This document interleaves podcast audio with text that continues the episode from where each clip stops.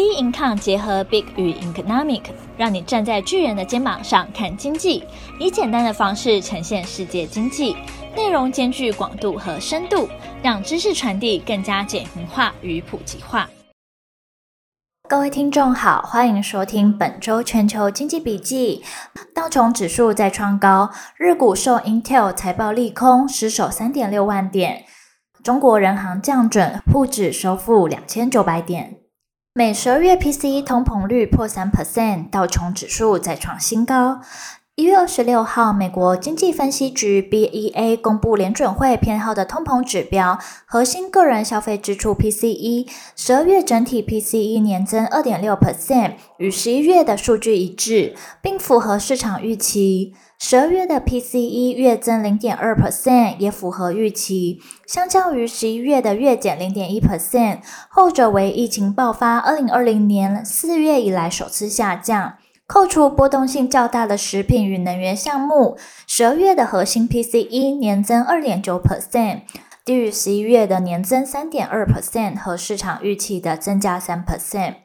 十二月核心 PCE 月增零点二 percent，略高于十一月的月增零点一 percent，但与市场预期一致。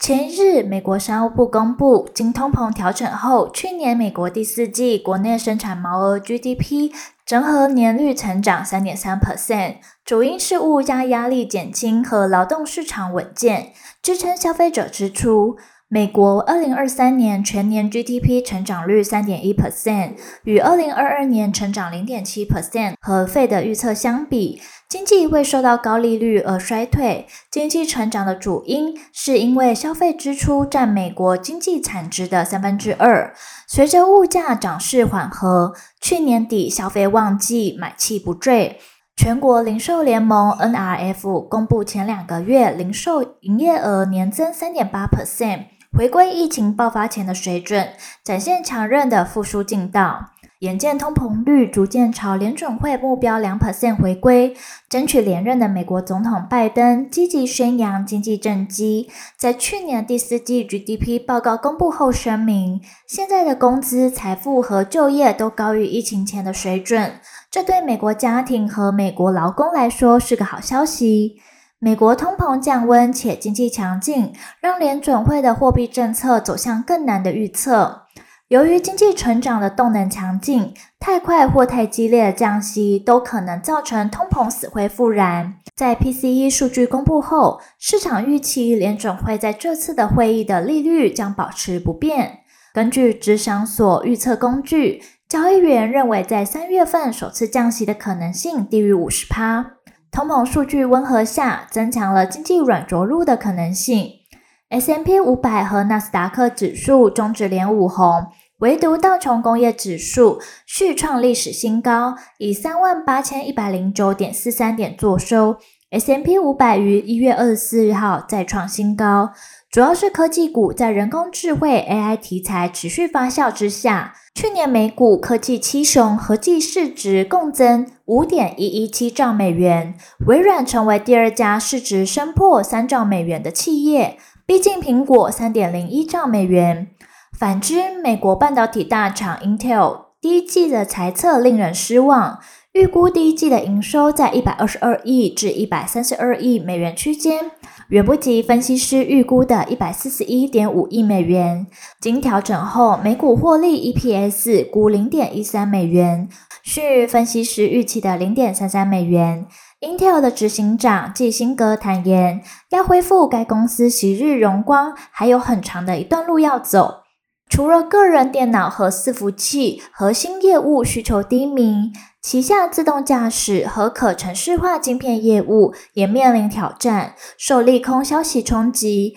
一月二十六号，受到 Intel 公布财测逊于市场预期，引发日本半导体相关股重衰，拖累日经二二五指数大跌，中场下跌四百八十五点四零，收在三万五千七百五十一点零七点。四个交易日来第三度走跌，为一月十九日以来首度失守三万六千点的整数关卡。不过同天也公布好消息，日本总务省公布的数据，东京一月不包括新鲜食品的消费者物价上涨一点六 percent，而十二月则上涨二点一 percent。这一数字是自二零二二年三月以来最低水准。由于能源成本进一步下降，以及住宿和加工食品的价格上涨放缓，东京通膨数据是日本全国趋势的领先指标。显示日本整体物价涨幅本月也将进一步走弱，放缓幅度超出预期，可能导致日本央行对未来几个月普遍预期升息时机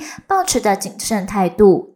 一月二十三号，日本央行举行的利率会议，决策利率按兵不动，在会后暗示不久后利率将脱离负值，加深市场对日银撤出庞大宽松政策的预期。一月二十六号，日银央行公布去年十二月的会议记录，显示决策官员在去年十二月例会，针对撤出刺激措施进行积极的辩论，并同意进一步讨论未来升息的速度。一些委员认为，即便在结束负利率后，日银仍然可以让公债殖利率控制继续维持宽松的架构，反映短期内结束负利率的可能性。尽管日本央行可能不会因为一个月的数据而改变其政策正常化的进程，但通膨意料外的急剧放缓，日本央行行长植田可能面临过早做出决定的风险，仍可能让央行在下决心之前，希望看到更明确的通膨稳步上涨的迹象。人行降准，沪指收复两千九百点。一月二十四号，中国人民银行行长宣布，将于二月五号下调存款准备金率零点五个百分点，向市场提供长期流动性约人民币一兆元。隔日开始再下调支农支小再贷款，重贴现利率零点二五个百分点，同时将继续推动社会综合融资成本的稳中有降。中国人民银行行长潘功胜表示。当前中国的货币政策仍然有足够的空间，人行将平衡好短期和长期稳增长和防风险、内部均衡和外部均衡的关系，强化逆周期和跨周期的调节，为经济运行创造良好的货币金融环境。本次的降准幅度十点均超出预期，一方面是为了缓解当前较大的流动性压力。另一方面，也是为后续政策进一步发力提供空间，充分彰显了政策端推动经济复苏的决心。市场对景气的信心低落，导致中国和香港股市的市值已较二零二一年高峰蒸发逾六兆美元。消息一出，投资人信心大增，中国 A 股市场收盘同步大涨。一月二十五号，沪指一举收复两千九百点关口。香港恒生指数也大涨一点九六 percent，收在一万六千两百一十一点九六点。然而，降准是否带动整体经济的复苏，仍需看后续的状况。自二零二零年以来，央行降准并未发挥提振中国股市的效果。央行降准三个月后，沪深三百指数依然下跌近四 percent。中国外交上也与美国有进一步的发展。一月二十六号，中国外交部证实，中共中央政治局委员、外交部长王毅将于一月二十六号到一月二十九号访问泰国，将在泰国与美国国家安全顾问苏利文会面。这将是去年十一月拜习会以来，王毅与苏利文首度见面。美国官员表示，苏利文飞往泰国与王毅讨论也门叛军胡塞攻击红海商船的问题。而后续的市场走势仍需持续关注将公布的重要经济数据。本周全球经济笔记，我们下周见。